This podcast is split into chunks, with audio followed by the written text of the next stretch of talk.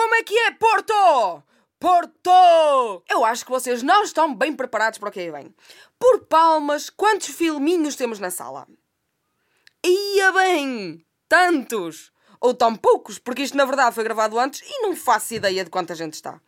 Esta noite vai ter imensas surpresas que não queremos que partilhem com ninguém. Por isso, desliguem os telemóveis, a não ser para comentar o look da Joana ou para fazer um apelo ao voto no PCP.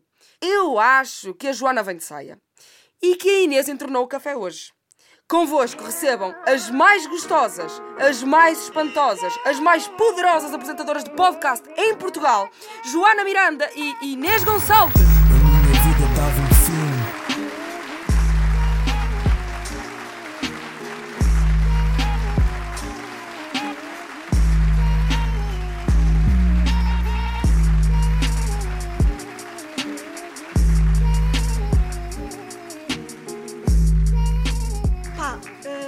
Não ouvi nada do que me Nós te- tentaste dizer. estava a dizer, epá, temos que mudar quando eu não venho de saia, porque senão é estranho.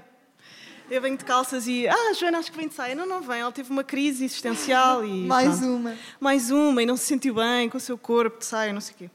Olha, Como é que é? eh, Estás pronta para. Este é o nosso último espetáculo. hoje é o nosso último espetáculo e o segundo. Quem é que está cá pela segunda vez hoje?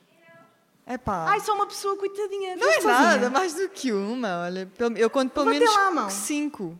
Ah, ok, imensos. E já vi o teu pai. E- Pai! Olá! Opa, uma salva de palmas para o pai que veio de Lisboa.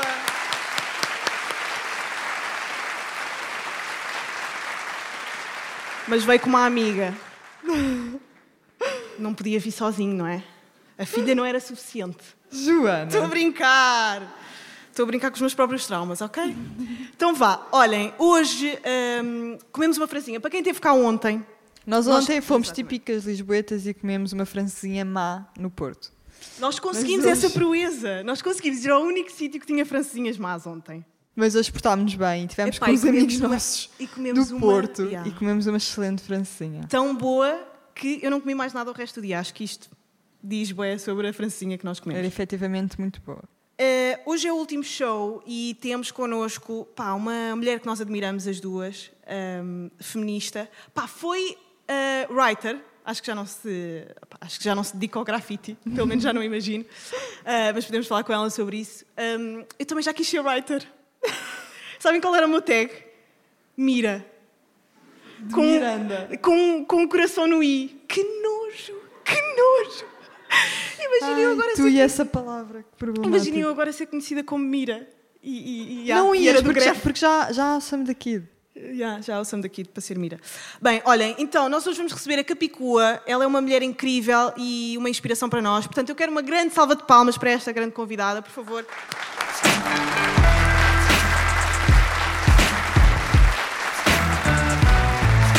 Convoque seu O clima tá tenso. Mandaram avisar que vão torrar o centro. Já diz o ditado apressado, come cru. Aqui não é gente. Opa! Obrigada. olá. Nós não nos levantamos porque nós temos sempre dificuldade em pôr o microfone no sítio certo. Não é preciso. Peço imensa desculpa.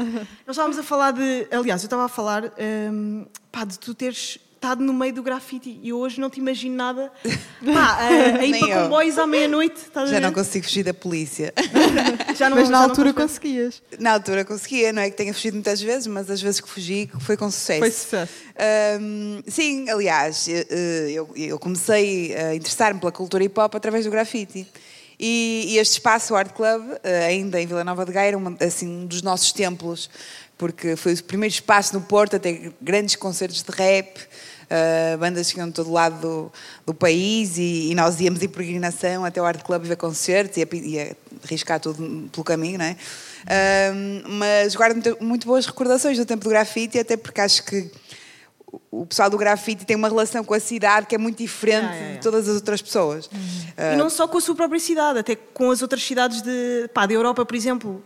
Sim, eu é acho uma que são a, o Eu acho que com o espaço em geral, porque eh, eh, como se lesses a paisagem Yeah. numa camada, numa layer, não é uma camada em que as outras pessoas não estão a prestar atenção.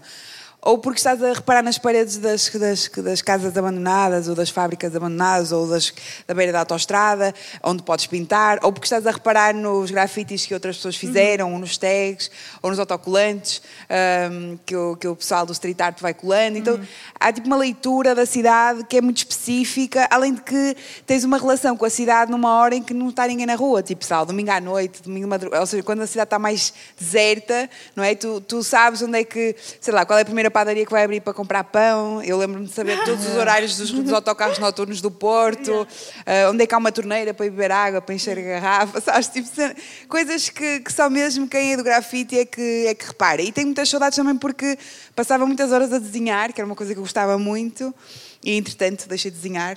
Tinhas mais ou menos que idade nessa altura? Ah, tinha 15, 16, eu diria que dos meus 15 aos meus 19 anos foi bastante, bastante ativa, mas depois, como eu fui para a faculdade em Lisboa, nos primeiros anos vinha passar o fim de semana ao Porto e ah, às vezes ainda, ainda ia pintar. Eu depois- também acabei por começar a especializar-me assim, em coisas mais em, em bonecas e a fazer coisas mais demoradas, então fazia coisas. te- ten- tinha uma tendência para escolher eh, paredes mais eh, tranquilas, que eram legais. Paredes onde- mais tranquilas, Não, eu, o onde conceito. havia tempo para, para pintar com calma. Mas, mas os meus companheiros de, de crew, não é? Como a gente diz. Que- Espera, qual era a tua cru? Era, era, hoje em dia já ninguém sabe. Eh, Chamava-se o CA, que era, tinha vários, vários significados. O CA, eh, era uma camada de artistas. Ok. Ahm, eh, tínhamos vários significados, mas não interessa agora estar a discorrer acerca disso. Adorava. Eh, É exatamente tipo, União Clandestina da Arte, sei lá, várias coisas. Mas, mas um dos meus companheiros de, de crew ainda continua muito ativo, hoje com o nome de Azul. Toda a gente Uhum. aqui do Porto sabe, faz aquelas bonecas, parecem assim umas, umas Nossas Senhoras, Uhum. umas Nossas Senhoras sem rosto, aí nas, nas, nas casas abandonadas e nos muros, e, e ainda continua, e faz também telas e, e, e faz exposições em Faz galerias. cenas ou seja, legais também. Faz coisas desde do, do- do- da, arte na rua mesmo até, até coisas mais, com mais prestígio. Mas a verdade é que tenho muitas saudades, ainda, porque mantenho esses amigos até hoje, mas não mantenho as rotinas de quem faz grafite. E, e, e tenho saudades não é? também. Eu acho que toda a gente tem saudades de alguma forma da adolescência e daquela ideia de, de liberdade que, que se tem quando. quando Epá, e da rebeldia. quando está com os amigos na, na, na- na rua e, e, e a noite é, é toda para explorar, sei lá, acho que é, é essa saudade que acho que, que me vou- que vou ter sempre. Uh, Por acaso, em relação ao grafite, eu acho que são. uh, as pessoas do grafite são, no hip hop, as mais abertas à diversidade. No sentido. Por exemplo, eu não vejo tantos, uh, tanto pessoal. No breakdance, se calhar também viajam bué, mas rappers, MCs, não são tão abertos à. Não achas? Não sei, eu acho que o facto dos, dos, dos writers terem essa coisa que tá- é muito territorial, não é? está muito ligada ao espaço. Yeah. Uh, acho que ao mesmo tempo somos muito apegados à nossa cidade, aliás, Yeah. também como quase todos os rappers também são, mas, mas os, os, os writers, uma, que é uma coisa material, não é? uma ligação material ao espaço da cidade, e depois também acho que há uma, um fascínio por ir perceber como é que nas outras cidades uh, se manifesta o Acontece. grafite, não é? Porque acho que depois cada cidade também tem, acaba por ter uma linguagem específica. é Hoje em dia linguagem- menos, porque a internet globalizou tudo, mas Yeah, antes yeah, havia mais essa Pois, e é identidade. uma linguagem muito visual, não é? Ou Sim. seja, tu, tu vais à procura de ver como é que é nos outros Sim. sítios e muitas vezes isso obriga a uma deslocação Sim, até, até ao aliás, próprio sítio. na minha altura, né, que já foi há muito tempo, a internet não era o que é hoje e nós não tínhamos acesso, tipo, não havia Instagram, não é? Não havia sequer Uhum. fotolog, não havia, tipo, eh, não conseguíamos ver grafite facilmente, a não ser aquele que estava na rua da nossa cidade, que ainda era muito também um bocadinho amador e Yeah. estava num, num- Sim, era muito embrionário ainda. Então nós fazíamos uma coisa engraçada, que era cada um, sabe, se a mãe de alguém ou algum de nós, eventualmente, fosse a Paris ou a Londres ou a qualquer outra cidade da Europa ou do mundo, pedíamos para a pessoa tirar fotografia aos grafites e depois juntávamos as nossas fotografias todas, quase como se fo- fosse para fazer tipo um álbum, que era de todos. E, e até hoje, eh, o azul, nomeadamente, é o guardião do nosso, do nosso acervo. E quando começaram a aparecer as primeiras eh, revistas de grafite, também era a mesma lógica. Nós juntávamos aquilo que tínhamos e partilhávamos muito. Por isso é que dependíamos também muito dessa, dessa coisa de estar juntos no Art Club ou noutras festas. Inicialmente até era num bar mais pequenino, que era o Comics, em que nós trocávamos informação e fotografias. E, e depois o pessoal do rap também as cassetes, de gravar o programa de rádio da Antena 3, do Marinho, que era assim o primeiro programa de rádio que havia de hip hop. Ou depois também os, quando, quando apareceu a MTV, que passava clipes de hip hop, o pessoal gravava VHS e depois trocava. Nós dependíamos uns dos outros para aprender mais sobre, a, sobre a, não, no caso, sobre a cultura hip hop. cultura, e isso é uma coisa que é muito romântica, porque hoje em dia qualquer pessoa do mundo em meia hora no Google fica a saber muito mais do que nós naquela altura com toda a nossa sede de informação. E ia depender muito uns dos outros e desse encontro e, tipo, e da partilha. Mas ao mesmo tempo isso era bonito porque nos juntava muito. A Unia. comunidade não está tão unida agora. Não, pá, eu acho que tudo está mais pulverizado. E também como, como quem ouvia hip hop eram aquelas pessoas que cabiam naquele bar e que, estavam, Yeah. e que se vestiam daquela maneira, né? calças largas, a mochila. Yeah. Tinha aquele, pronto, era uma tribo. E hoje em dia, quase toda a gente, pelo menos gosta, de, mesmo que não seja do hip hop, gosta de um rapper de uma Yeah. banda. E- E, e há muito mais público e, e as pessoas também já não dependem tanto de estar juntas para trocar informação. Mas claro, há sempre um núcleo duro. E se vieres aqui uma festa de hip hop no Art Club num dia destes, vais encontrar essas pessoas que, são a, que ainda são a tribo. Depois, se calhar, se faz um festival e vires um nome mais mainstream, essas pessoas vão se misturar com uma multidão enorme é. de pessoas que gostam de hip hop de uma forma mais ah, desapegada, digamos assim, ou menos militante. Ah, mas faz parte da evolução. Eu não sou saudosista nesse ponto. Eu acho que todas as, todas as expansões não é, têm coisas boas e coisas más. E no caso do, do hip hop, hoje em dia, acho Ser pop. há muito mais coisas que eu acho que ganharam qualidade, não é? porque se democratizou também o acesso à informação, não é? Lá está. Uhum. E também os meios técnicos de gravar. Hoje qualquer puto com um computador, uma placa de som e um microfone faz um disco em casa e passado meia hora pode pôr na net e o mundo inteiro pode ouvir. Isso era uma coisa muito distante na nossa altura. Portanto, nesse sentido, há muito mais coisas a aparecer, muito- é muito mais fácil, muito mais democrático e também o próprio público é muito mais extenso, porque qualquer pessoa vir- pode vir a gostar de, Yeah. de rap, né? E não, não era, nos anos 90 era mais compartimentado. Pá, os anos 90 foram lindos, não foram? Eu, eu que, não, eu que nasci em não 95. Eu que nasci em Não 95, quer dizer, os anos 90 foram lindos, não foram? Eu acho que em todas as décadas tiveram coisas boas e coisas más. Hum, Eu acho que. Pronto, eu era do hip hop e antes do hip hop gostava de ouvir reggae, então sempre fui um bocadinho à margem dos anos 90, no sentido em que nos anos 90 o grunge era muito forte e o pessoal tinha assim um bocado mais tendência para a música depressiva, não é? E Yeah. para, sei lá, o Kurt Kurt Cobain é o grande ícone dos anos 90 Nirvana. e eu não me identificava muito com essa corrente assim mais depressão. depressiva, Yeah, yeah. mais urbana ou depressiva, apesar de curtir a música hoje em dia, não era muito a minha onda. Então acho que andei assim um bocadinho à, à revelia dessa onda mais heroin chic, sabe? Mesmo os modelos eram esqueléticas, pareciam Yeah. doentes, sabes? Yeah. Tipo, havia assim uma cena meio decadente. Havia, havia. Um, e, e nesse sentido eu não me identificava tanto com isso. Mas, mas houve coisas boas, sim. Pá, o hip hop dos 90s era mais o que eu estava. Não era era tanto. Kurt Não, o hip- o hip hop- anoréticas. o hip hop- Sim, mas é no mainstream, o hip hop Yeah, dos yeah, 90s não, não era grande referência, né? eu acho que é uma coisa mais nicho. Estou a dizer mais em termos geracionais, acho que foi uma, boa, uma, uma coisa muito fixe ser adolescente na era pré-internet. Yeah, Ok. Quem me dera. Acho que isso é uma cena fixe. Quem me dera. E irrepetível, eventualmente. não é? Mesmo. Sim, irrepetível. Eu- tu, não adoravas, tu não adoravas que isto tudo tivesse a acontecer sem Instagram e sem. Mas sabes que se provavelmente isto tivesse a acontecer sem Instagram, nós não estávamos não mas aqui. Isto era um Yeah. podcast, é? Exato. não, era, não havia Pois podcast. é, ninguém queria aqui. saber de nós, é verdade, é verdade. Portanto, Hum, olha, vamos falar uh, do primeiro filme que eu fiquei chocadíssima de tu conheceres, porque nunca ninguém sabe quando eu falo sobre isto, um, que é um, O Sal da Terra do Sebastião Salgado, que é um dos melhores uh, fotógrafos epá, de sempre. Sim. Eu, eu já gostava de Sebastião Salgado e gostei muito do filme. Eh, Aliás, eu só escolhi filmes Brasileiros. brasileiros.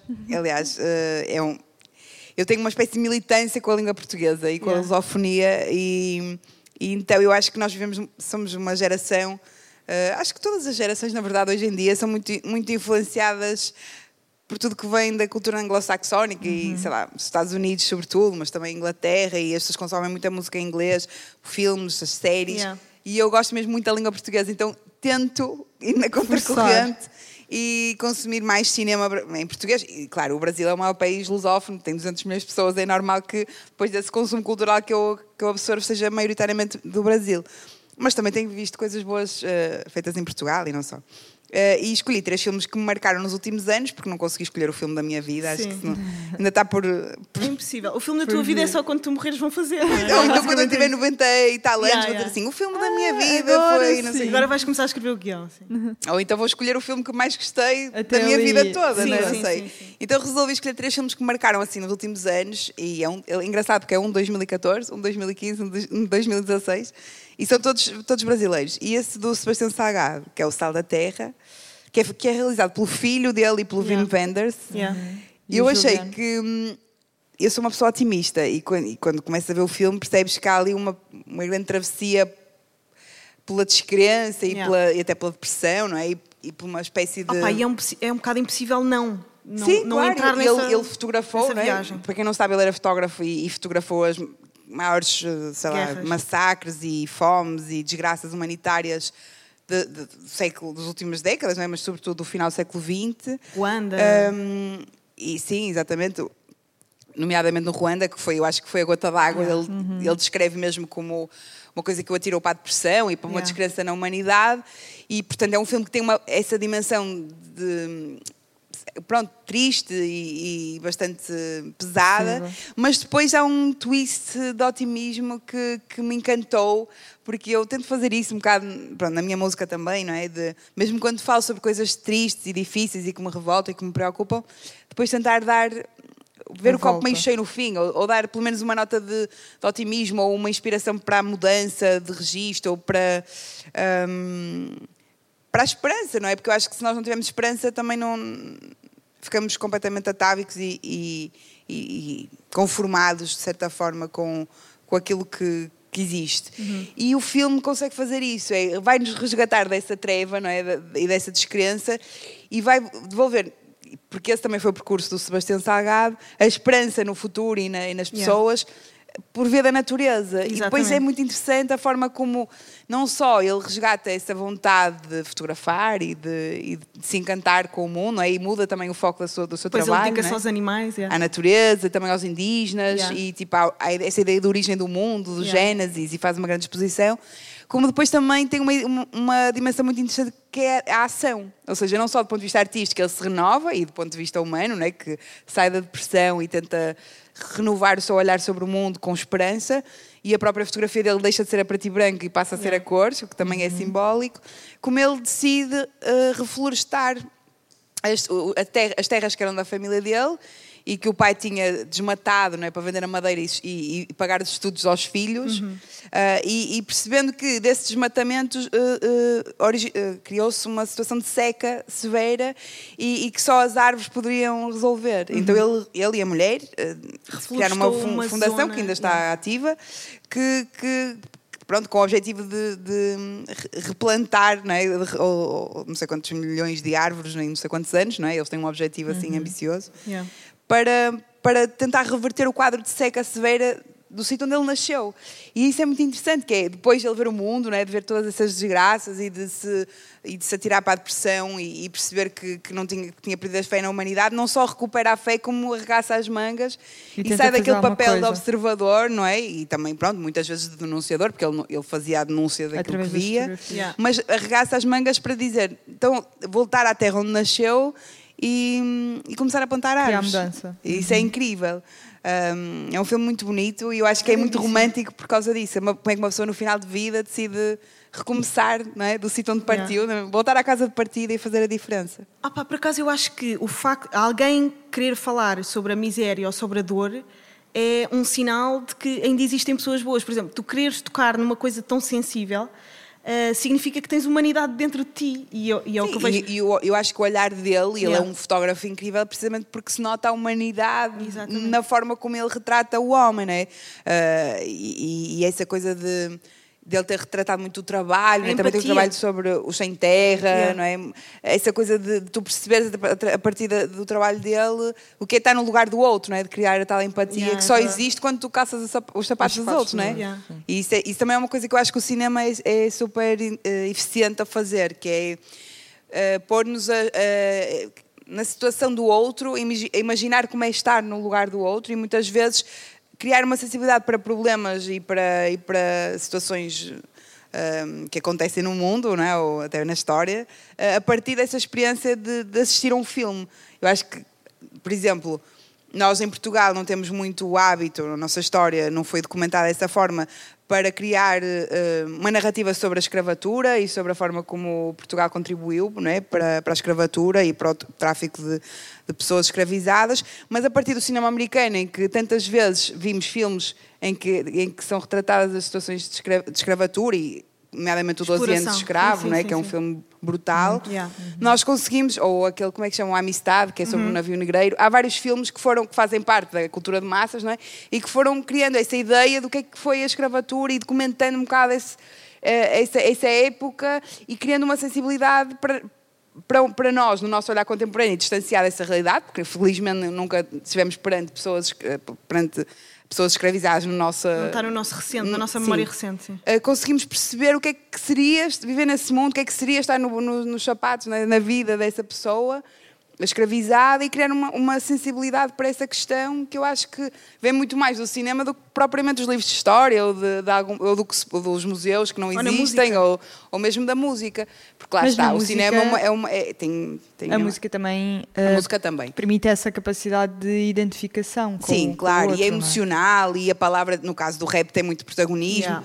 Mas no cinema tu tens, tu tens palavra, tens, tens música, tens, Tens imagem, imagem. tens narrativa, é uma coisa mais imersiva, hum, de certa forma, ou pelo menos é mais fácil para documentar determinadas situações, uh, tu veres uh, a narrativa, ou no teatro ou no cinema, encenada, não é? Como, Uhum. uh, e, a, mimetizar a realidade, Uhum. é, é totalmente diferente. Claro que a música, ou a literatura, ou quase todas as formas de arte conseguem tocar-nos nesse, nesse ponto. E no caso do, do Sebastião Salgado, hum, a fotografia. Depois é interessante porque o filme hum, é, é muito respeitador da- do olhar fotográfico dele, não é? Tendo sido filho- feito pelo filho e pelo Wim Wenders e não pelo próprio, Sim, não é? Hum, eu acho que eles foram muito sensíveis na forma como. Como Expuseram como- aquelas pessoas. e, também. não só como, como, como, Como mantiveram o estilo filme. do próprio fotógrafo, do Sebastião Salgado, não é? Ah, Na fotografia do filme. Yeah, yeah, yeah, E como também essa ideia do, do- da, da- da- história da fotografia dele a preto e branco depois, e da transição para Sim, a cor sim. foi, foi feita também no filme. É muito interessante. Eu gostei mesmo muito desse filme. Uh, sabes, nós estávamos a falar de, de- do poder da música, de nos pôr no- nos sapatos dos outros. Uh, a- houve uma música, eu conheci-te através da, da, da mixtape da Sereia Louca, uma vez. Do disco Da- da, da- sim, mas da, da, da mixtape que tu lançaste com, com, esse, com esse som. Ok. Uh, quando saiu logo no curto-circuito. E depois fui ouvir e ouvi a Mulher do Cacilheiro. Epá, Que eu acho que é a minha música mais cinematográfica. É, Eu acho que sim, houve. sim. E Eu era- chorei. é Meu nesse- pai nesse chorou ao ouvir esta música também. Pai, é verdade ou não é? Não, não exponhas o teu pai aqui. Eh, essa música, eu acho que sempre que eu ouvir essa música eu vou chorar. Pá, porque de facto dá-me. Eu fico nos pés daquela mulher, estás a ver? Sim, Há eu, eu acho que essa, essa foi a minha ideia, eh, foi tentar criar, quer dizer, criar uma cena que fosse vi- visual e que, e que as pessoas se imaginassem eh, dentro, dentro, não é? Ou seja, que Sim. as pessoas se transportassem para, aquele, para o barco, não é? para o cacilheiro e, e para o primeiro cacilheiro da manhã, não é? que, que é específico, porque são as, as mulheres que mais cedo entram hum, ao serviço em Lisboa, no- nomeadamente grande parte delas mulheres, hum, sobretudo cabo-verdianas, mas não só, eh, que, que vão para Lisboa vindas da Margem Sul e, depois podia ser um comboio da linha de Sintra ou de outro, ou outro, ou de outro subúrbio qualquer, para fazer limpezas e, e- e- começar o dia antes de toda a gente, eh, acumulando um, dois, três, três turnos, deixando as crianças em casa e transportando com elas situações de grande desigualdade, mas também esse tal passado não é, colonial que, que- que continua hum, a hierarquizar as- e, a, a criar assimetrias e, a- e desigualdades entre, entre nós e na, na- sociedade contemporânea. E eu, falando de uma coisa que é para mim séria, porque é, é- que é bastante, e bastante complexa, se- sem tentar. hum, quer dizer, sem ser pan- panfletário, sem ter um discurso demasiado denso, a, a forma mais eficaz que eu encontrei foi de, de criar a, a tal cena e fazer com que as pessoas viajassem de barco com aquelas Yeah. mulheres não é? e, e, e ouvissem as- e fossem sensíveis a essas histórias. Um, e as- essas muito micro-histórias está muito que também são a história Yeah. do, do Portugal contemporâneo, não é? E, e, e, claro, a música permite fazer isso. Brincar ao cinema, não é? e, e pronto, eu acho que, que essa, essa foi a aquele- aquela música que eu me propus a fazer, aproximar mais do, Uhum. do cinema e, e acho que, que é mais pictórica das minhas canções. sim. Porque também depois permite à tua própria imaginação criar, ou seja, nós estamos a ouvir a música, mas é a nossa própria cabeça, não é? que acaba por dar imagem àquilo que estamos a ouvir e muitas vezes, n- a- n- ou seja, a narrativa não, não, não acho que perca força por não existir uma imagem clara à nossa frente. Sim, até como aos livros, que tu acabas por imaginar Exato. as coisas como tu queres e teres essa liberdade. E todos nós já lemos um livro que gostamos muito, imaginamos a coisa de uma determinada forma e depois vamos ver o filme, o filme. e ficamos iludidos porque o filme nunca chega aos pés da nossa imaginação. Um, e nesse sentido, essa, pronto, claro, a música também tem essa liberdade, né? de deixar à imaginação aquilo que depois o cinema uh, não vai deixar porque vai, vai concretizar de certa forma. Um, mas eu acho que é isso, eu acho que às vezes o cinema é muito eficaz nessa coisa da criação da em- da empatia, porque como é uma experiência mais completa, não é? No sentido em que tem som, tem imagem, tem, tem narrativa, tem palavra, acaba por ser mais, ser mais fácil imaginarmos-nos naquela situação quando estamos a ver um filme. Claro, mas, mas, mas pronto, depois também, por exemplo, a literatura tem, mais, tem vantagem também na explorar a interioridade do personagem, né? tu ouves o pensamento da- do personagem de uma forma ou do narrador de uma forma que não acontece nos filmes. filmes. A música tem essa coisa de nos emocionar sem nós percebemos bem porquê, não é? E de, e de- e de entrar no nosso metro quadrado, porque não- é para ver um filme ou para ler um livro é preciso ter uma certa disponibilidade, não é? Tens que parar o que estás a fazer e ir assistir a um filme ou, ou sentar-te a ler um livro. E a música não, a música entra na nossa, está no, no carro, no ginásio, na, na loja, no restaurante, está no caminho, estamos a lavar a louça, estamos a ouvir música e, e esse poder invasivo, não é? Acaba por ser também muito eficaz porque a qualquer hora do dia, mesmo não estando propriamente disponível para nos emocionarmos ou, ou para prestar atenção ou sequer para consumir a música, ela está lá Acaba e, e toca-nos, não é? E isso é muito. É um, é um poder que, Yeah. que a música acaba por ter uma certa vantagem, não é? É verdade. Pá, estava-me a lembrar hum, da polémica do, do padrão dos descobrimentos, pá. Vocês acham que aquilo vai pelos ares, pelos ares ou não? Não, Ana? não, Não? Acho que não. Epá, imaginem, daqui a 10 anos. Pode-se não começar vai. a Não, não pensar? Não? Quer dizer, eu acho que não vai, mas, mas Eu acho que não. eh, acho que não- acho que a questão é, nós quando falamos sobre essas questões, às vezes entramos nessas pequenas micropolémicas em vez de, falarmos sobre o tema Sobre de uma forma mais exatamente, interessante, não é? E da forma como nós temos Porque coletivamente também dá jeito a certas pessoas Claro, que se mas isso eu acho que todos esses- nesses temas assim mais fraturantes acabamos, por exemplo, por criar- falar dos casinhos e das questiúnculas e Yeah, perdemos yeah, sempre yeah. a oportunidade de falar das coisas mais interessantes e mais, e mais profundas, não é? Que, que- Mas qual é que é a tua posição? Eu acho que nós temos que falar sobre o nosso passado de uma forma mais eh, respeitadora do, do outro, no sentido em que nós temos, continuamos com uma visão muito eurocêntrica, não é? E, pa- e- e falamos da nossa história, e ensinamos a nossa história, nomeadamente nas escolas, nas escolas, como se fosse uma espécie de epopeia, uma grande saga de exploração marítima. vitória, não é? Quando houve um, um contacto com outros povos que não foi pacífico e que foi feito eh, também à revelia da, da vontade desses povos e que foi feito a partir de uma grande eh, desigualdade de poder bélico e não só, e que, e que resultou em calcula-se cerca de 6 milhões de, de pessoas escravizadas e, tra- e transportadas para o, para, para, para, as Américas, para o Brasil, no caso, eh, que resultou no genocídio de muitas populações indígenas, resultou, ou seja, em muito, muita dor para muitas para muitos povos diferentes e nós tendemos a falar sobre a nossa própria visão, um bocado glorificada, glória. como aliás não somos os únicos que o fazemos, mas depois temos uma certa resistência, também por causa, também pelo nosso passado eh, em, em ditadura, também ter de sim. certa forma criado a tal narrativa lusotropicalista, de que Sim, fomos sim. um colonizador mais brando, que fomos uns, um, um escravizador mais, mais amigo, que, etc. Uma certa eh, um, eh, lavagem é? Da- do nosso próprio passado e, e cria-se as condições para nós.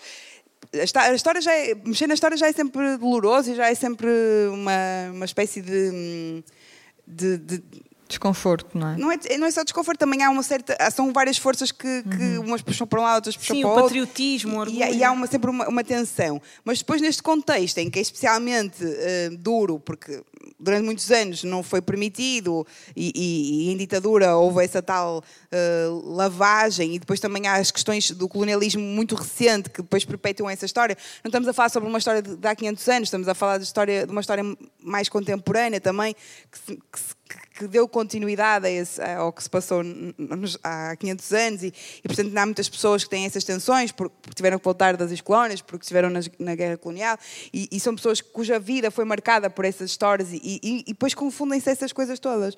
Confunde-se a história do- da expansão marítima portuguesa, confunde-se a história colonial recente, conf- confundem-se com as micro-histórias de cada um e das suas famílias e, e há muita dificuldade em falarmos disto eh, com, com, muita, com, uma, com serenidade e, com, e, com- e- e percebendo que, que não, não podemos falar só sobre a nossa perspectiva mais eurocêntrica e, e- e glorificada. Temos que também olhar para o outro e perceber até que ponto é que a nossa perspectiva não, não é desrespeitosa para com a, a- a história dos, dos povos que foram escravizados ou colonizados.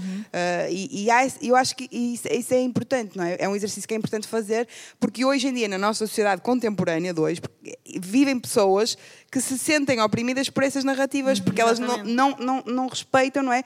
Ah, nós vivemos eh, com muitas pessoas que são afrodescendentes, que, são, que vêm do Brasil, quer dizer, e que, e que aprendem, na- na- vão para, para a escola e aprendem eh, essa, essa é história normal, eurocêntrica é. e glorificada, que para nós, durante muitas décadas, não foi questionada, mas que agora deixa de ser aceitável, não é? No sentido Yeah. em que, se calhar, temos de ter uma, uma perspectiva mais. hum, Lá está, pôr- pôr-nos no lugar do outro, Empática, não é? E mais empática. e perceber como é que é possível, depois também, termos tanta celebração desse tal passado expansionista e marítimo, que de facto foi in- heroico, no sentido em que a parte da navegação ah, era, era, super, era super difícil e nós realmente, em termos, em termos de, de navegação e de, e de astronomia, fomos pioneiros em muitas coisas, mas depois o outro lado, que foi duro e, e sangrento, também tem que ser eh, admitido. Exatamente. E se é anacrónico criticar o passado, também é anacrónico glorificá-lo, percebes? Claro. E, e eu acho que essa é um bocado a ideia. Ahm, e, e depois pensar que temos tantos, até o padrão de descobrimento, tantos, tantos, nomes de ruas com grandes heróis Sim, sim. do- do- dos tais descobrimentos, não é? que também a, a própria palavra é, é questionável, etc. Mas não temos um único memorial. ah, por exemplo, sobre a escravatura. Vai, Yeah. vai acontecer agora em Lisboa pela primeira vez no Campo das Cebolas. Mas durante estas décadas todas, a quantidade de referências que nós temos a, a figuras da, da expansão portuguesa e, e do nosso passado colonial, em África, no Brasil, na Índia, metade dos nomes das ruas das nossas cidades são dessas figuras, hum, vários monumentos, e não tínhamos um único memorial não é? do lado da, da, Do outro das lado da vítimas, história. não é? E isso, é- isso também é sintomático. Portanto, acho que temos todos que fazer um esforço para falar sobre estas coisas, pondo a emoção um bocadinho de lado Isso e é mais difícil. yeah. Que sim, é difícil, porque lá está, mistura-se com as histórias das famílias, dos nossos pais, dos nossos avós, etc. E depois também, é claro, há uma resistência. Todos os povos têm uma certa resistência em falar sobre as coisas Erradas. menos boas da nossa história. Até nós, enquanto indivíduos, portanto, enquanto Claro, coletivo, claro. também haveria Por exemplo, os alemães são muito bons a fazer isso. Se fores a. Berlim, há montes de museus sobre o Holocausto, sobre o Muro de Berlim, sobre ah, os judeus, sobre, a- sobre a, a Segunda Guerra, montes de memoriais, centros de interpretação, centros de documentação. E é uma coisa muito mais recente, não é? Tem- Yeah. é- Foi há muito menos tempo.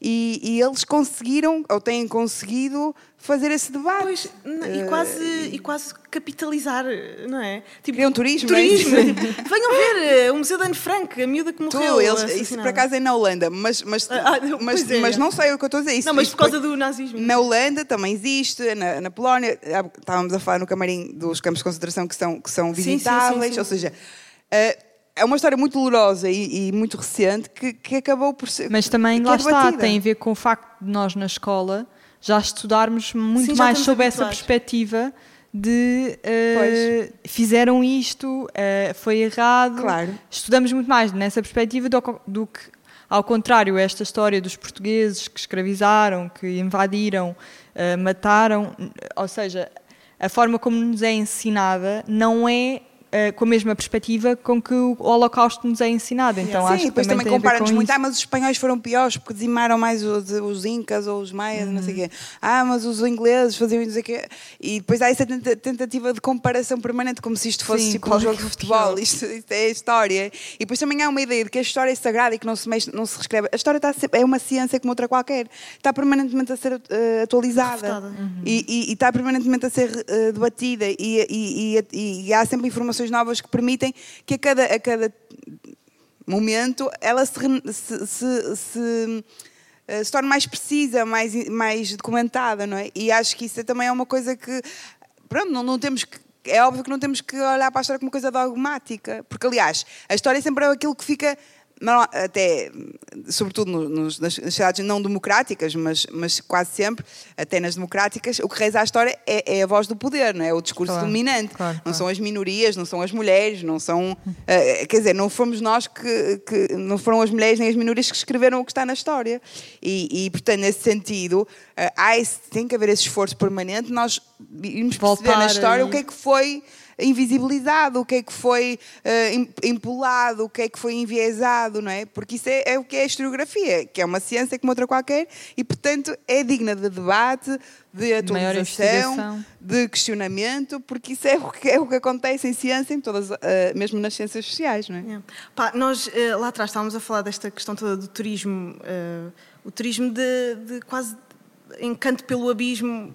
Eh, estávamos a falar de- do facto de haver agora turismo de favelas no Brasil. Eh, isto é um bocado.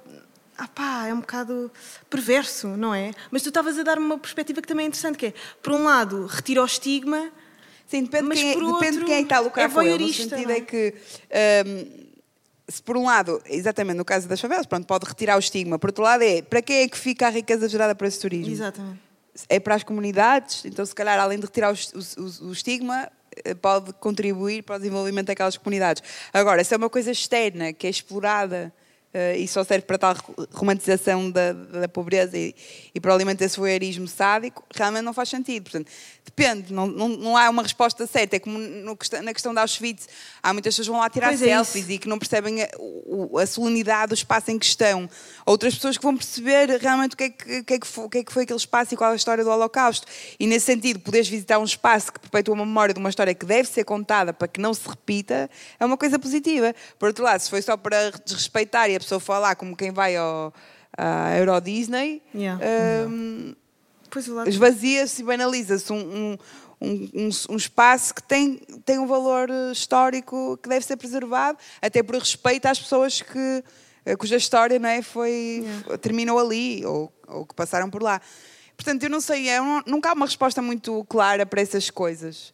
E eu, eu estudei Sociologia, aprendi a fazer eh, muitas notas de rodapé e então tenho algum problema às vezes em fazer grandes, em dar respostas simples às coisas. Não sei, acho que depende. Pá, por acaso eh, é interessante, tu, tu foste estudar Sociologia e foi aí, que- foi aí que conheceste o Tomé, que tu foste à Faculdade de, de, de Coimbra dar uma palestra e tal. Ah, eu, já, eu já tinha terminado o curso há muito tempo, mas por ser socióloga ou por ter Yeah. estudado Sociologia é que, é, dar um- que, é que me convidaram para ir lá a Coimbra, sim. Pá, é, hum, é raro nós vermos pessoal da música e não sei o quê a querer envolver-se eh, em questões mais epá, políticas e história. Não, não sente isso? Sim, eu, eu sinto que... Artistas normalmente retraem-se um bocado até de dar opiniões. acho que isso é verdade para, para muitos artistas mais, mais hum, mainstream, porque acabam por ter perceber que às vezes podem eh, comprometer às vezes uma parceria com uma com marca ou com ou, ou até eh, afastar algum público Yeah. ou então até porque vão chatear o patrocinador de um festival que depois já não os contrata ou seja mas por acaso acho que nos últimos tempos tenho visto uma Uma uma tendência para que nas redes sociais, artistas até bastante mainstream, Yeah. e contrariando a tendência que eu estava a falar, que se têm posicionado. Ah, e isso é, é bom, porque, porque acho que as redes sociais têm esta coisa de permitir aos artistas, e a qualquer pessoa, na verdade, comunicar com os seus seguidores, com o seu público de uma forma direta, não é? sem haver o mediador que seja a rádio ou qualquer outro, um, sei lá, um jornalista, ou mesmo ah, a parte editorial não é? dos discos. Então pode- podemos comunicar diretamente com o público e não só sobre a nossa própria música, sobre o que é que seja, espalhar informação e opinião, etc. E eu tenho visto nos últimos tempos mais pessoas a, a posicionarem-se, até muito, tem, sei lá, por exemplo por causa dos acontecimentos Black Lives Matter, mas também outras coisas às vezes que acontecem, ahm, mesmo nas questões de género, da homofobia. ah, agora, por exemplo, nesta semana tenho visto várias pessoas a partilhar, a partilhar coisas sobre a dia- Palestina. ontem Quer foi- dizer, tem, tem, tem muita, tenho visto cada vez mais essa. Tendência. essa- Sim, e as pessoas a perderem um bocadinho esse medo de se posicionarem, porque eu acho também que tu acabas sempre por posicionar-te, nem que seja pela Às omissão. não, não. Exato, às vezes não. Pois, às vezes pela omissão, porque às vezes é demasiado. Aliás, até é uma piada que, brasileira, porque hum, as pessoas estavam sempre a cobrar a Anitta, que é a maior estrela para o brasileiro, para se dizer nada. posicionar sobre tudo, Yeah. e sobre o Bolsonaro, e sobre isto e sobre aquilo. E, e, e a dizer que o, o Anitta, seu silêncio é ensurdecedor, e isso já virou meme. E é um bocado isso às vezes. As, as coisas são tão óbvias que tu, se não te posicionas, já te estás a posicionar pela omissão, não é? E eu acho que as pessoas já perceberam que se calhar é melhor declarar- eh, ser, eh, posicionarem-se de uma forma mais declarada e, e de uma forma até mais ehm, clar- eh, clara e, e- e informada e espalhando informação do que depois as. as, eh, Também depois dá mais aso a que as pessoas é opinem por elas. não é? Claro, e depois também pa- para não parecer que são completamente alienadas e, e que não. E até porque eu acho que as pessoas cada vez mais se vão revoltando. Aliás, estamos na era da indignação cíclica, todas as semanas há uma indignação nova, e acho que os artistas também não, não são exceção e depois também têm tendência para, para dar opiniões. Agora, acho que de facto as pessoas que se posicionam, depois, claro, podem é perder algumas. Sim, mas ao limite. Opa. Isso é como em tudo, não é? Eh, Mas o Instagram, por exemplo, que é a rede social mais utilizada pelos artistas, eu acho também eh, é um bocado, é um sítio fácil, por exemplo, tu dás palestras e vais a sítios e vais à rádio e vais à televisão e falas efetivamente eh, de- de- da tua militância, estás a ver? E no Instagram eu acho que é mais fácil fazer um repost do que se calhar falar. Sim, mas eh, há, para- há- há pessoas que falam e que, que escrevem bastante e, e acho que também, por exemplo, agora o Twitter também é uma rede social que está... Há tipo uma reascensão, não é? Eu acho que Yeah, mesmo yeah. nos adolescentes, que o Facebook morreu para os adolescentes e o Twitter renasceu. E no Twitter, por exemplo, vejo as questões políticas e de atualidade cada vez mais participadas. Ahm, pronto, e o Instagram não sendo um, propriamente o- o palco ideal, também tenho visto bastantes pessoas a partilhar coisas. Não sei, se depois também é um bocado aquela alimentar polémica de, de rede social e se as pessoas efetivamente estão dispostas depois a, Sim. a ter uma ação Dar o corpo social, política ou mais real e concreta, ou, sei lá, de fazer alguma coisa concreta, além de partilhar uma petição. Mas acho que é um bom sinal, no sentido em que eu acho que durante muitos anos havia uma tendência para as pessoas acharem que falar de política ou até, o- até a palavra ideologia se tornou uma coisa maldita e que as pessoas eh, que, que, que era uma coisa, ah, isso é- não interessa, é tudo uma camada de ladrões e que não queremos falar, não queremos saber. E hoje acho que há uma um, porque as coisas também estão mais polarizadas e as pessoas também têm mais acesso hum, à informação de uma forma mais. Não só através dos mídias tradicionais, mas nas redes sociais. As pessoas mais jovens não, não, não fogem da atualidade no sentido em que ela vai aparecer de qualquer forma no, no feed, não é? E, e também se indignam e também participam e acho que a questão, as questões ecológicas, por exemplo, com a cena toda da, da, da, da greve estudantil pelo clima, também veio acender também uma espécie de militância jovem, eh, muito pelo clima, mas também que acho que criou uma certa onda de agora falar destes tema- temas sociais, questões de género, questões de, eh, identitárias, questões climáticas. É uma coisa que voltou a ser eh, cool, digamos assim, mas não no sentido vazio da coisa, no sentido em que já não é maldito e os adolescentes começam a, a ter, a marcar posição e, a ter preocupação interesse também. e ter preocupações sociais, que é uma coisa que durante algumas gerações eh, Ficou perdida. ficou havia um certo havia anticorpos até Uhum. em relação a isso e acho que não é que as pessoas tenham recuperado a, dis- eh, recuperado a crença nas instituições políticas mas acho que as pessoas eh, sobretudo as mais jovens perceberam que que podem ter uma palavra a dizer eh, na sua cidadania ativa, no- n- nas redes sociais, ou no associativismo, ou na escola, ou nos, nos movi- movimentos sociais, ou nas manifestações, ou nas petições, ou o que quer que seja. Ou seja, que há outros caminhos para além da política partidária que, Sim, pura e dura. que há muitos, com, com a qual ainda há muitos anticorpos, mas que há outras formas de participar. E acho que isso tem acontecido ah, nos últimos ah, anos e acho que cada vez mais vai ser uma realidade, ahm, porque há coisas que realmente a gente até pode ter vontade de se alienar e acho que 2020 e 2021 têm sido anos em que o escapismo, né, essa, essa vontade de fugir da realidade e uh, ter alguma paz se acentuou muito, não é? Nós temos, precisamos de, de escapes e de às vezes desligar um bocado, porque a pandemia tornou tudo mais difícil, mas ao mesmo tempo não dá para fugir assim tanto, não é? Sim, porque também quando está em todo lado, quase que. Sim, e não, e não só, porque mesmo que a gente quisesse fugir da informação, o problema vai acontecer de qualquer. Uhum. Vai, vai nos bater à porta. Isso não é este problema, é o outro. Isso não é porque somos mulheres ou porque é porque somos ah, da comunidade LGBT, sei porque somos, não, se não somos da comunidade LGBT, é porque somos ah, pessoas racializadas, não é porque, é porque vivemos num planeta que está em, em, em colapso, sei lá, de qualquer um. Qualquer que seja o tema, ou porque vamos, somos jovens e estamos a terminar o curso e não temos oportunidades de emprego e porque vamos ter que. Quer dizer, qualquer que Acaba seja a área da nossa vida, há, há sempre um outro ponto em que nós vamos ter que lidar com, com as questões sociais e políticas e, e- e- e não dá para fugir. E, portanto, se não dá para fugir, mais vale sermos pessoas informadas, participativas, com espírito crítico e com capacidade de, de agir eh, e, e de nos organizarmos, não é? Eu acho. Pá, olha, eh, vamos falar do- de- agora de, um- de uma coisa mais. Pá, que não tem nada a ver, que são os guilty pleasures. Eu gostava de. Ah. Pá, eu gostava de perceber se existe mesmo isto. Eu, por acaso, guilty sinto muito pleasures. culpada com os meus Ah, pleasures. pá, e não sei se existem guilty pleasures. Esta, Há este- pessoas acho que Sim, depende esta ideia pessoas, criou-se. Esta ideia Há criou-se. pessoas, há pessoas. Sei lá, eu por acaso tinha assim, um certo guilty pleasure há uns anos que era ouvir, gostar de um rapper e ele ser bué machista e eu gostar do Ah, rap dele. Ok. E ele dizer cenas misóginas Ah, e estava a pensar, tipo, badalhocas Justin e... Bieber. Não, não, não. não. É que esse E é o nesse meu. sentido, eu, por exemplo, tinha alguns guilty, guilty pleasures, no sentido em que eu dizia, pá, eu não queria gostar deste, deste gajo, estás a ver? E da música dele. Pá, mas ele é... Aí, a quem? Ah pá, não vou estar aqui a dizer. Não vou estar a dropar Mas nomes. como é que. Não, aliás, agora... porque no rap isso é fácil, encontrar rap misógino é fácil. por não é difícil, Nem- difícil nem- não Diz qualquer nome que esteja Não, no top do. Spotify. Mas, Não, mas eh, isso, por hoje exemplo, em tinha um dia, certo como é, que, como é que aprendeste a lidar com isso? Yeah, sim, Já não tá é no Ai, meio. agora sou mais seletiva e, não, e, e tento não, não dar views a, a pessoal com quem eu não me identifico em termos eh, mais ideológicos nesse sentido, porque acho que, nomeadamente no rap, seria um baseado contraditório com a minha Com aquilo que, com aquilo que eu acredito e veiculo, mas também ao mesmo tempo, hoje é mais fácil, porque como há muito mais rappers e muito mais música boa, Yeah. eh, pá, podes eliminar alguns da tua playlist e pronto, ainda tens muito pronto escolher. No passado era mais difícil. Mas sei lá, aquilo tipo Isso é uma boa questão, pá. É que tu estás no meio. Pronto, mesmo no é- meio do. Mas é isso. Agora, Da é música essa mais coisa do ai, eu não gosto daquela música porque é azeiteira. Eu não tenho snobismo intelectual. Eu gosto de Yeah. novelas brasileiras, eh, não tenho problemas nenhums com isso. ehm, Há novelas interessantíssimas, pá. Pois há. Eu Cada adoro novelas. Yeah. Cada vez mais. Mas eu Chocolate sempre com gostei de. Eu, ou seja, eu durante anos dizia que gostava de novelas brasileiras e as pessoas, ah, sério, não, tipo, como se não tivesse Depende das nada a ver novelas, comigo. são as melhores.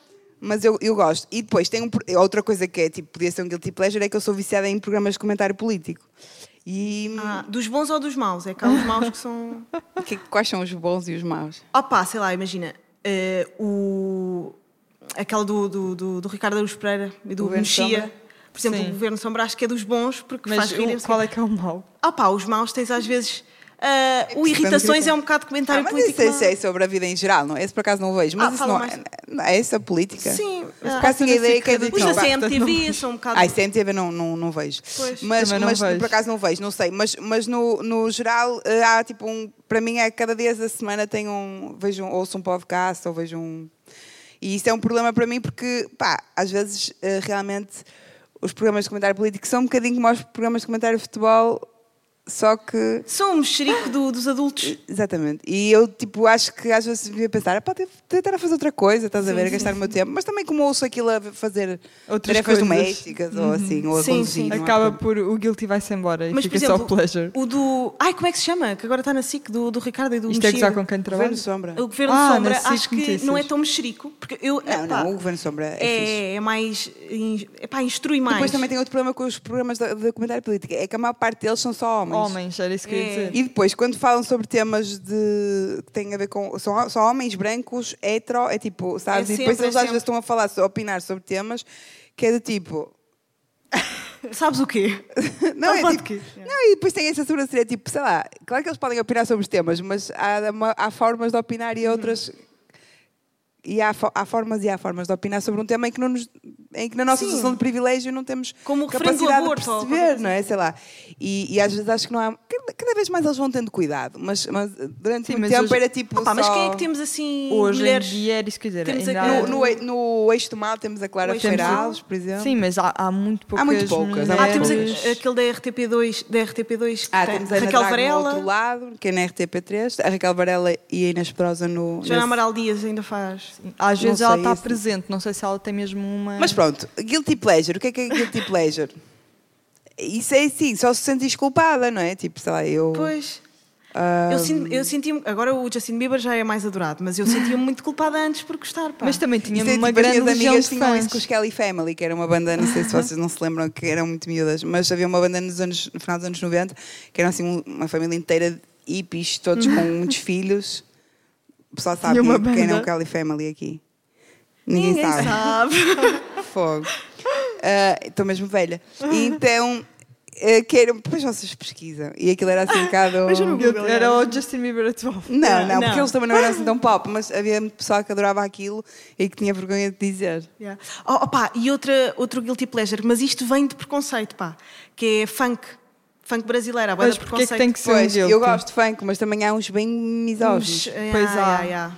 Rebola essa muitos. bunda. Há, muito, há muitos. Muitos, mas pronto, muitos. também há o outro lado, também há assim umas mulheres bem. Mas quando, hardcore. quando o funk é feito por mulher, à partida não é. E também há é homens a fazer não é há muitas misógino. mulheres machistas. Sim, aquilo, aquilo no Sim. geral. é- Aliás, eh, no Brasil até há um tipo de funk que é, proi- que é o proibidão. Proibidão, que é tipo é aquele que supostamente é ilegal porque é tão. Ok. Pá, Então, tudo, tudo em brasileiro é mais, é mais divertido. Proibidão. Tu disseste proibidão e eu estava tipo, ah, que engraçado. Mas, mas pronto, olha. Brasil é o país da melhor internet, estávamos a falar Pois isso lá é, atrás melhores também. Sobre os assim, sim, é o melhor do. Brasil é o brasileiro mesmo. mesmo os comentários, t- toda a internet, o YouTube. Há sempre um brasileiro a ensinar a fazer qualquer coisa no YouTube. Sim, Pois nem que é. seja a beber água. Pois sei lá, é. como é- dar um nó de gravata. Pá, cenas mil. do Windows, é sempre um brasileiro Não é? a dizer. Pois Por exemplo, Não eu tive um português. problema que era como encaixar a, carrinha- a cadeirinha do bebê no carro. Foram os brasileiros que me salvaram. Foi o Brasil que me salvou. Yeah. Por acaso, Pronto, e, e é muito mais divertido. Mesmo, mesmo, é porque é muito mais divertido que ler eh, manuais de instruções. Sim, sim. E porque às vezes eles têm Explicam, coisas que às não, vezes para explicam quais não- visualmente. Exato, e coisas que não há manuais de instrução. Tipo, eles, eles ensinam. Pois é. Mas depois, ao mesmo tempo, há o preconceito que é tipo: ah, os sites brasileiros que têm coisas a explicar, tu nunca acreditas bem. Ah, eu, não, eu não tenho esse preconceito. Ah, pá, é ponto .br, ah, não é bem assim. Aí eu acredito. Vais ver qualquer Eu, coisa de eu, história. para diz mim, ponto tudo que BR, vem do Brasil, eu acredito. Tudo vem do Brasil. De onde é que vem essa ligação com o Brasil? É, é um bocado o que eu estava a dizer. Eu, eu, eu, eu gosto de. Tudo em português, não é? Eh, Música, prefiro ouvir música em português, prefiro ver cinema, e séries e internet. e música em português. E, e, e desde miúda que, que, que ouço muita, muita, música brasileira, eh, rap brasileiro, novelas brasileiras, filmes brasileiros, séries brasileiras. E, e, e, aliás, houve uma altura que o Google achava que eu vivia no Brasil. Imagina, que eu Quem procurava é, que, quem é que achava? o Google. Ah, ok. O algoritmo, porque eu, via tanta coisa, eu vejo tanta coisa de brasileira Ah, sim. que eu procurava tipo dermatologista Porto e ele Ah. punha Porto Alegre, Porto Galinhas. yeah. sempre.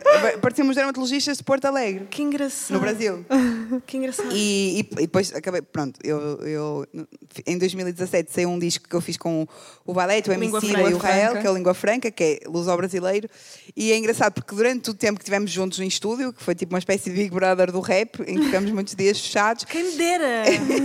o- Adorava. eles achavam, eles, eu tipo, tinha as mesmas referências Que eles. eh, que eles, tipo assim, sabes, tipo aquela, eh, sei lá, imagina, aquelas referências tipo, sabes a senhora do programa da umidade, aqui do, do YouTube, a sim, senhora do sim, programa da sim. umidade. Sim, não sabes. Esse. Vocês sabem, né? Aquela dos Claro, apanhados sei, sim, sim. da TV. Apanhados que, é, que é aquela senhora tipo que te dizes, eh, então o que é que se queixa? É da umidade. Ah, já sei, já sei. a Sim, senhora, sim. tipo, sabes esse tipo de personagens Uhum. Yeah. do YouTube ou assim coisas Yeah. muito específicas. Eu sabia, eu conhecia, Yeah. estás a ver? Yeah. Então as piadas deles eu entendia e eles achavam engraçado isso de eu parecer brasileira não sendo. Que engraçado. Ahm, claro Mas que isso- depois o Brasil é um país continental e tem, sei lá, calão muito específico de cada zona e há coisas que eu não, ent- não entendo todas as private jokes ou referências, etc.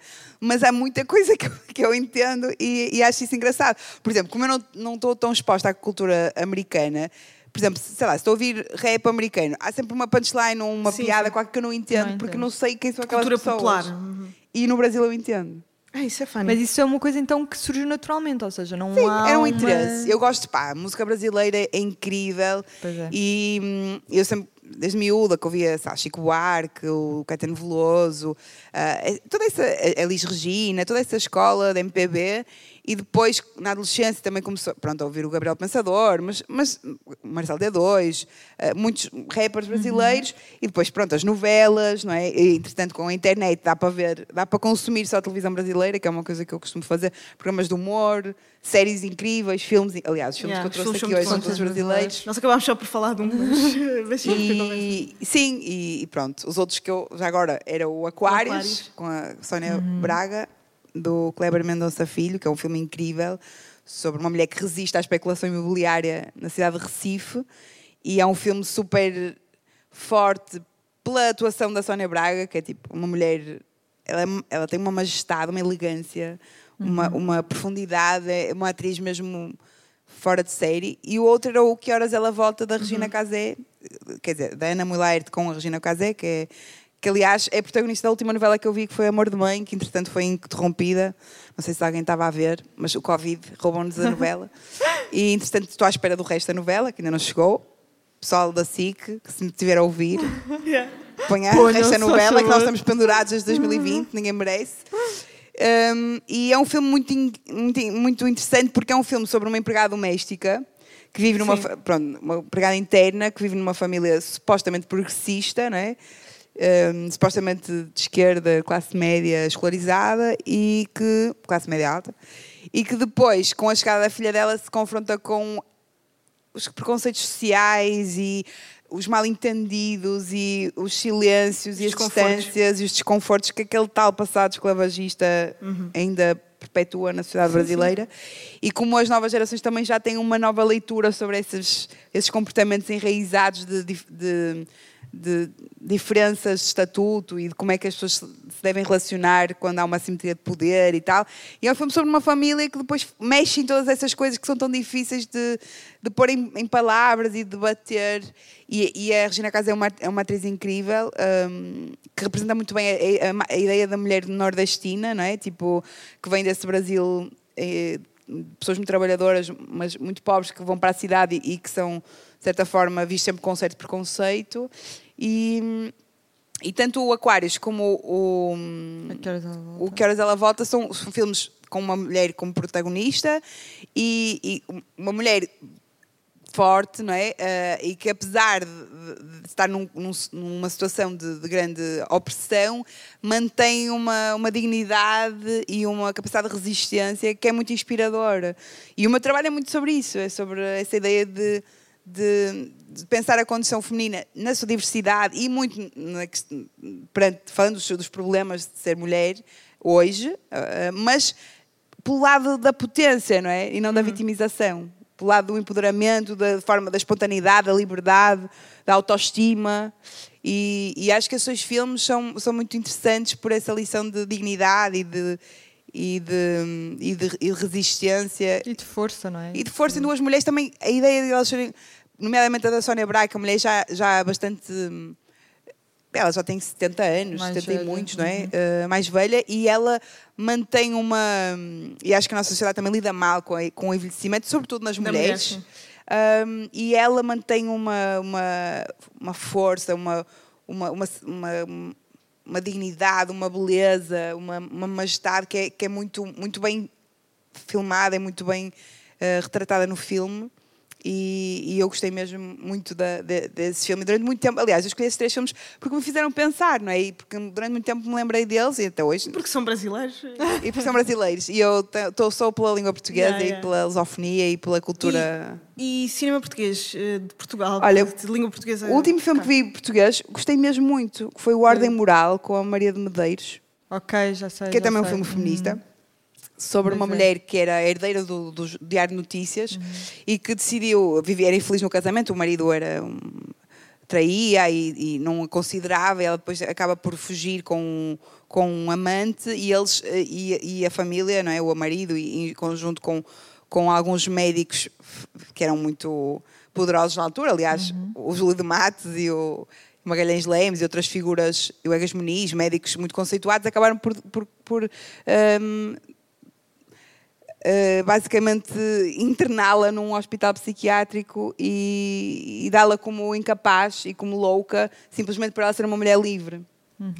E é uma história muito. Quer dizer, é do século XX, não é? Hum, e é uma história muito, muito eficaz para pensarmos como a condição da mulher, em, em tão poucas décadas, eh, sofreu evoluções positivas. E, co- e, e porquê que foi importante e ainda é ser, ser feminista e lutar pelos direitos de, eh, das mulheres. Eh, e além disso, é um filme português que, é, que, é- que se vê lindamente, que é muito bem feito, e a Maria de Medeiros faz um papel Ela é especialmente bom. Ela é incrível. Portanto, procurem Ordem Moral se não viram. Olha, não sei se nós temos filmes portugueses para ouvir, mas vamos agora passar para um jogo Um joguinho. Um joguinho. que eh, a Inês.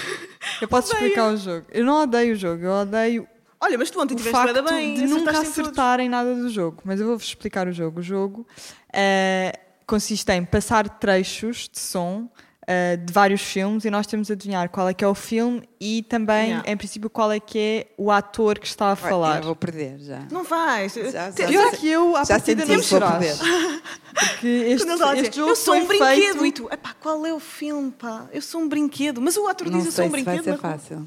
Pronto, eh, este, este jogo foi feito para Bem. me humilhar publicamente, portanto... Vamos, Porque às estar- vezes só, só o stress de teres que responder Exato, é tipo ver isso. aqueles De repente programas já não de... tens nada na cabeça. É tipo ver aqueles programas de, que é de ser cultura, é tipo isso em casa. Tipo, Sim, em casa é- sabes em casa tudo, dá. não é? Depois lá, Não sabes nada. Ah, mas, congela. mas, eh, vamos conseguir acertar todos. Te- se não conseguimos acertar, Podemos ouvir. temos as Yeah, respostas e temos ali a ajuda do público se vocês quiserem eh, dizer-nos qual é que é o filme, para nós não fazermos figuras. Eh, vamos ao Então primeiro. vá. Nobody puts baby in a corner. que é isto? Nobody puts baby in the corner. Eu conheço este filme. isto? E agora nunca vou acertar. Isto é o quê? Tem uma espécie de coro, não é? Sim, Quem é ele esta disse Nobody pessoa? puts baby in the corner. Baby in the Corner. E é a ganda clássica e nós Isso é um sabemos. clássico. Qual é que não é? é um clássico, mas é uma coisa conhecida. Dirty Dancing. Dirty Dancing, Estás a ver? claro. Ah, quem é que faz o Dirty Dancing? Espera, é o Dirty Dancing? Yeah, É aquele o Patrick Dirty Swayze. Dancing. É Patrick Swayze, não é? É, não é? Olha eu, dizem as respostas e depois digo, é, não é? É, não é? É já não ouviu do público. É, É, é, é. por acaso sei e a atriz também é boa conhecida. Como é que se chama? É... Michelle Pfeiffer? Não. Não, não, não, não. não. Não sei, estou só a dizer nomes. Não é, não Só a é, dizer não coisas. é. Estou a dizer palavras. Já, já percebemos que é o Dirty Dancing. Então vá, já percebemos Mas que é o eu sei Dirty que ela Dancing. tem um maiô e perneiras e um Sim. cabelo é, cinzento. pois é. Sim, e, e Tipo ele- a Jane Fonda, que é uma das E minhas depois heroínas. eles agarram, não é? E ela vai para o ar. Eu sei isso. Eu sei isso. Então vá, o filme, o ator é o Patrick. Ah, mas pois é, o Dirty Dancing, mas não sei o nome da, da senhora. Alguém Só sabe? o nome do senhor. Ninguém quer saber dela. e Ninguém sabe quer saber dela. Mas sim, olha, acertaram. Parabéns. Obrigada a todos os que Obrigada, certo. Estás a ver? por dizerem. não- Epá, Vai ser uma péssimo, humilha- péssimo. humilhação pública. Vamos ouvir o segundo. Segundo. Deus que ilumina os nossos corações te dê a graça de reconheceres com verdade os teus pecados e a sua misericórdia. Perdoa-me, Padre, que eu pequei. Qual foi o teu pecado? Opa, Tenho sido o, infiel o filme em que casamento. abriu as portas da sexualidade de muita gente. Namorado estou a pensar noutro homem. É o crime do Padre o Amaro. crime do Padre Amaro. Eu ia dizer esse, mas acho que esta não é a voz da Soraya Chaves. É assim, eu só vou lá por contexto, que foi ouvi Padre, não, quando eu vi pi- o padre, crime do Padre é o crime Amaro. do Padre Amaro. Depois eu vi até ao fim e não é. E não é a voz dela, pois. Qual é? É, Qual é. Não, que ela não, não, vai, não é que ela não é a voz da Soraya Chaves. Opa, então mas quem é que tem padres? Pois, eu estou bem assim, Padre, crime do Padre Amaro. Não há filmes com padres neste Não, país. Oh, O que é que vocês acham, Olha, público? É o Padre Amaro. Acham que é mesmo o crime do Padre Espera aí. Amaro? Então, mas, mas, também pode ser crime do Padre Amaro e não ser a E Soraya não ser a Soraya falar. Chaves, aí está bem. Ah, também era um bocado, um bocado lixados se pusessem o crime do Padre Amaro e não fossem os principais. É quem? Mas confiaram Então? que padre ias dizer lá do podem Padre só pôr outra vez, por favor?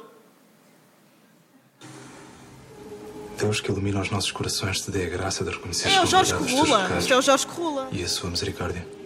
Perdoa-me, Padre, que eu pequei. É ela, é. ela. é. Aquela voz. Tenho sido infiel.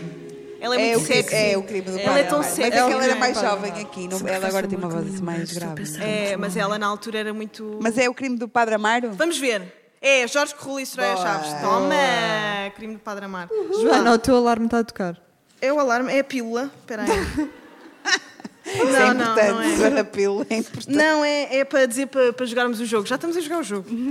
Ah, opá, e este filme que teve uma banda sonora incrível, Pois foi. pelo Sam daqui do Carlão. Grande E, sonora. ahm, Grande filme, o filme é bom. Opá, e foi o eu lembro-me que na altura foi um choque. Foi aquela cena do Foi frigorífico. chocante. aquela O rua. frigorífico nua. Pois foi.